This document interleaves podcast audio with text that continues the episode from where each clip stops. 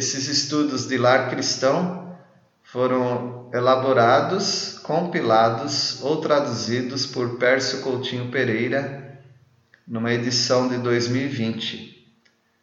Os estudos preparados desde 1985 a partir de reuniões de casais, estudos oferecidos no Instituto Bíblico Peniel, leituras, apostilas, às vezes sem citação de fontes. Quando detectada a fonte, é devidamente mencionada. Deus os abençoe nesta leitura. Eu sou Pércio Coutinho e este é o curso de Lar Cristão. Uma definição de casamento. O casamento cristão é um compromisso ou entrega total de duas pessoas à pessoa de Jesus Cristo e um ao outro. Um casamento cristão liberta o homem e a mulher para serem o que realmente são, sem máscaras ou enfeites, sem segredos ou fingimento. O ponto alto do casamento cristão é o casal se conformar à imagem de Cristo e refletir em seu lar o relacionamento de Cristo com a Igreja. O casamento é o polimento que Deus usará para desenvolver o casal e fazer o homem e a mulher se parecerem com Cristo Jesus.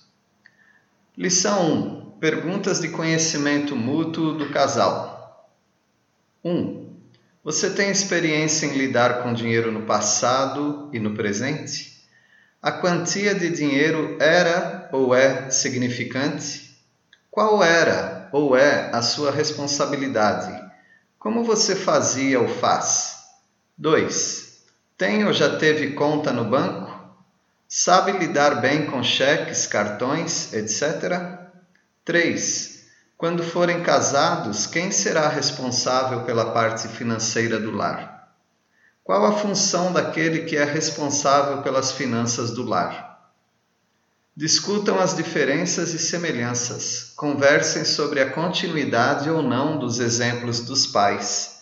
Conversem sobre as mágoas em relação às finanças dos pais e como podem se livrar dos ressentimentos e agirem de modo diferente com os filhos que virão. Perguntas financeiras sobre seus pais. Eles eram poupadores ou gastadores? Eles pagavam em dia suas contas? Eles gastavam dinheiro em artigos de luxo ou somente com as necessidades básicas? Eles davam ofertas fielmente na igreja? Eles davam ofertas voluntárias para a obra de Deus, além do dízimo ou ofertas estipuladas. Eles ajudavam os pedintes, eles socorriam os necessitados crentes ou não crentes. Eles pensavam muito em como ganhar dinheiro. Eles tomavam decisões juntos sobre as finanças. Sua mãe trabalhava para ajudar no sustento da casa? Eles poupavam dinheiro de alguma forma?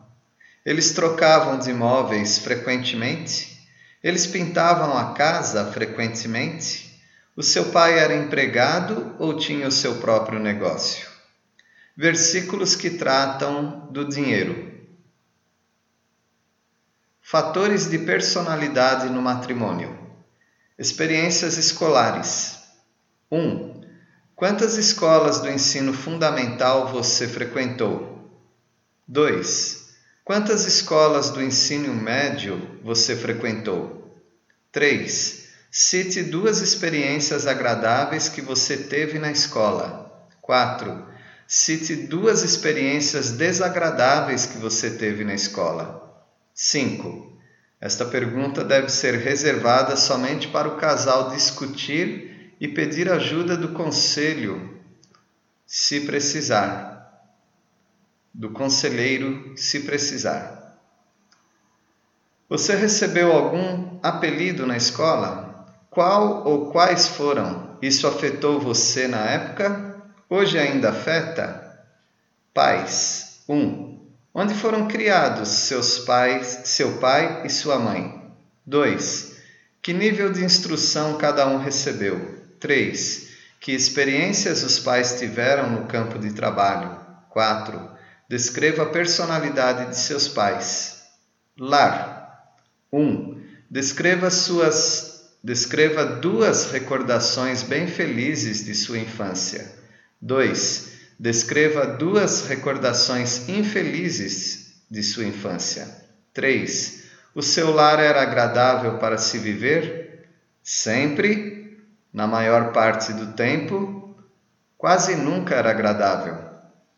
Ajustamento dos pais. 1. Um, descreva qualquer separação, conflito ou discussão sérios que seus pais já tiveram. 2. Como esses problemas têm lhe afetado hoje? 3. Relate duas brigas que seus pais tiveram.